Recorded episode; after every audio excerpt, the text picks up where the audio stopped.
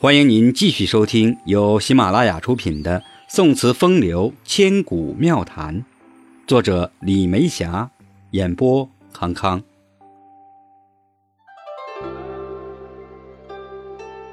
第六讲，渔歌子，身闲心静，平生足。渔歌子又名《渔歌曲》《渔府》《渔府乐》《渔府词》，原唐教坊曲名，后来人们根据它填词，又称为词牌名。子即曲，《渔歌子》即《渔歌曲》。古人多用鱼表示寄托，前有江上垂钓于碧溪之上，风雨无阻，终于遇到文王从此经过。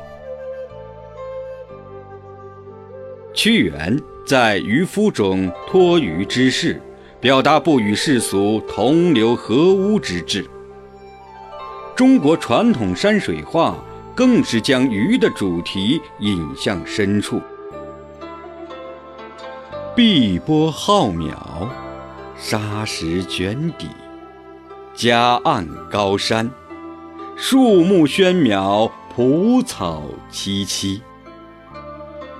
一艘小船停泊于江中，出没风里。于是苏轼。在《前赤壁赋》中说：“渔樵于江渚之上，驾一叶之扁舟，寄蜉蝣于天地，渺沧海之一粟。”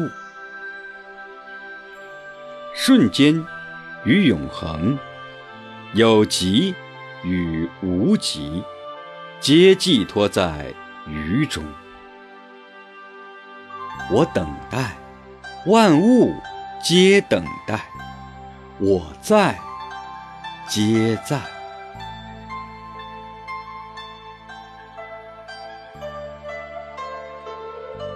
渔歌子，西塞山前白鹭飞。唐，张志和。西塞山前白鹭飞。桃花流水鳜鱼肥，青箬笠，绿蓑衣，斜风细雨不须归。《渔歌子·荻花秋》，五代，李寻。荻花秋，潇湘夜。橘洲佳景如屏画。碧烟中，明月下，小艇垂纶出罢。水为香，朋作舍，渔羹倒饭常餐也。酒盈杯，书满架，名利不将心挂。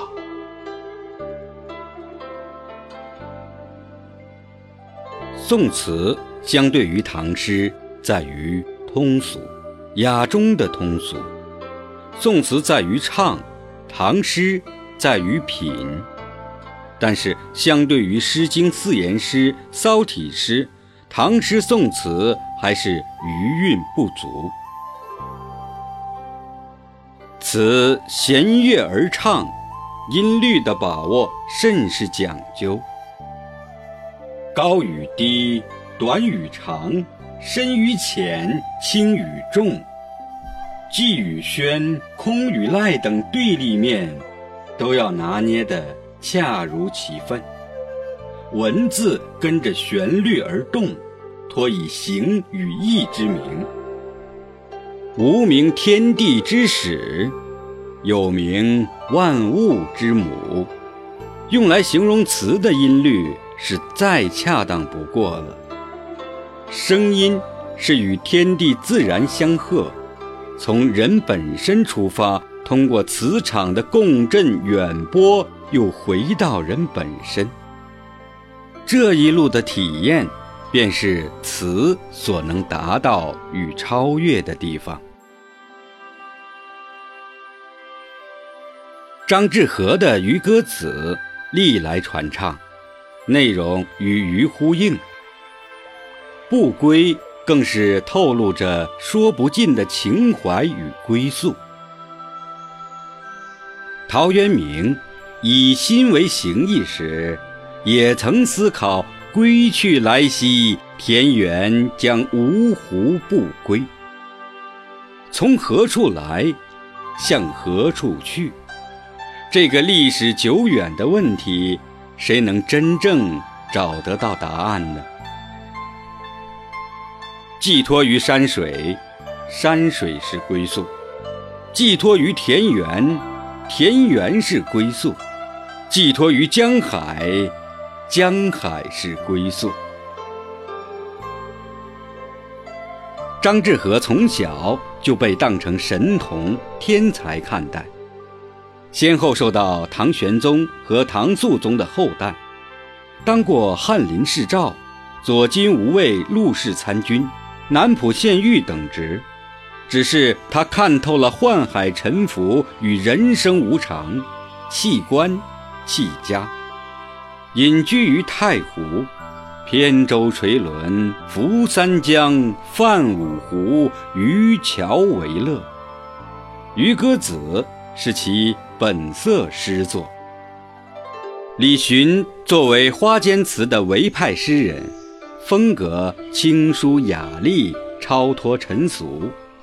在《渔歌子》中提到了酒，然而如同他本人，喜酒但不以醉为美，恬淡素雅，表达自己的隐逸情致。且看风清词作《渔歌子》，荷塘深处，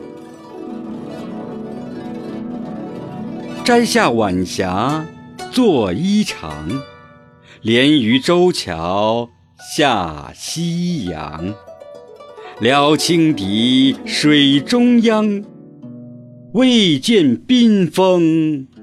说彷徨。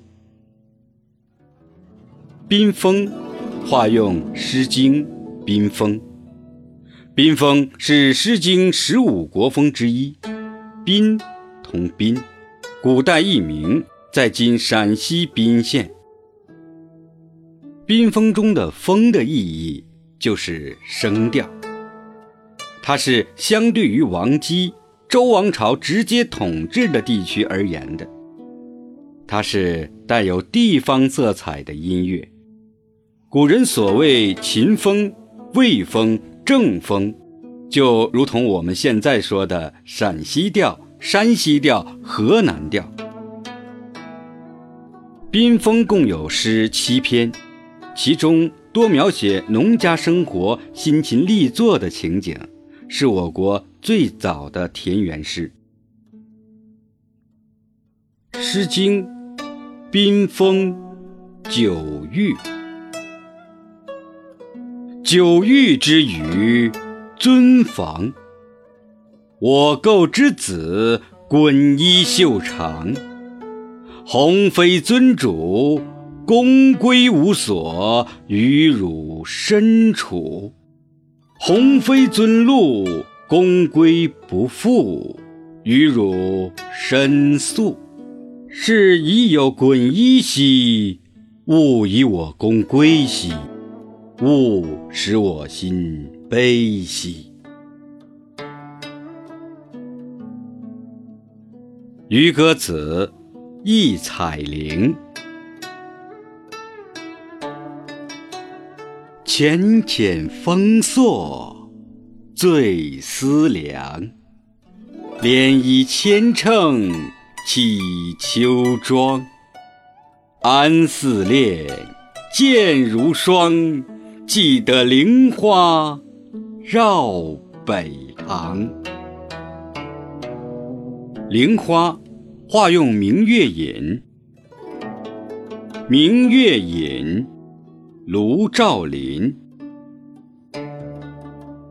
洞庭波起兮，鸿雁翔。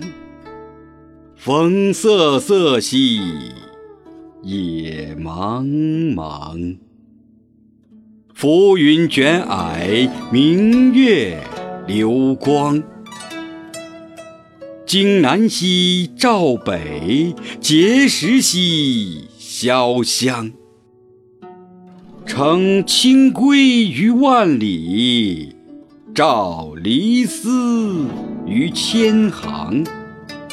横桂枝于西地，绕菱花于北堂。高楼思妇，飞盖君王。闻鸡绝育，世子他乡。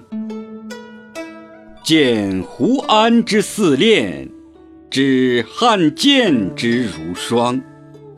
是登高而惩目，莫不变而回肠。